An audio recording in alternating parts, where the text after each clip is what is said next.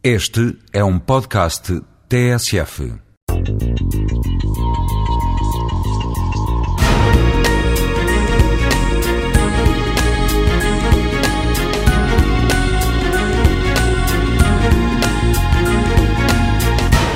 Eu fui nado e criado numa cultura e numa civilização em que o ócio era o pior que havia. O ócio é a mãe de todos os vícios.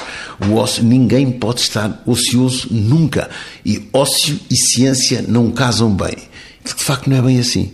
O ócio é um momento extremamente importante. É uma descoberta. Hoje, digamos, é quase uma benção a gente pensar que alguém, quando fala de ciência e quer projetar e quer defender, quer vender, entre aspas, mais ciência para o futuro e para a nossa sustentabilidade, descubram também o valor do ócio. É preciso que nós saibamos aprender o ócio.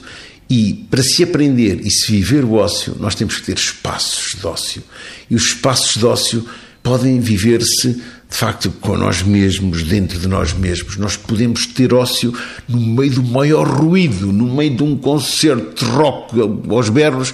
Nós somos capazes e temos capacidade de nos abstrairmos e desligarmos e, de facto, fazermos o nosso próprio descanso interno. E, de facto, o ócio só se justifica, como o descanso ou as férias, a quem, de facto, leva as coisas a sério, a quem trabalha, a quem dá o litro, como o povo costuma dizer.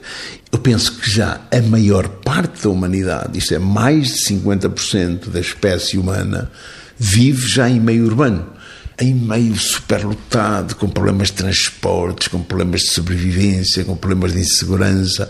Mas o que é certo é que nós temos que continuar a defender e a lutar para que cada vez mais, com o desenvolvimento e para a sustentabilidade e avanço e desenvolvimento da nossa própria cultura e da ciência, o ócio tenha o espaço que merece.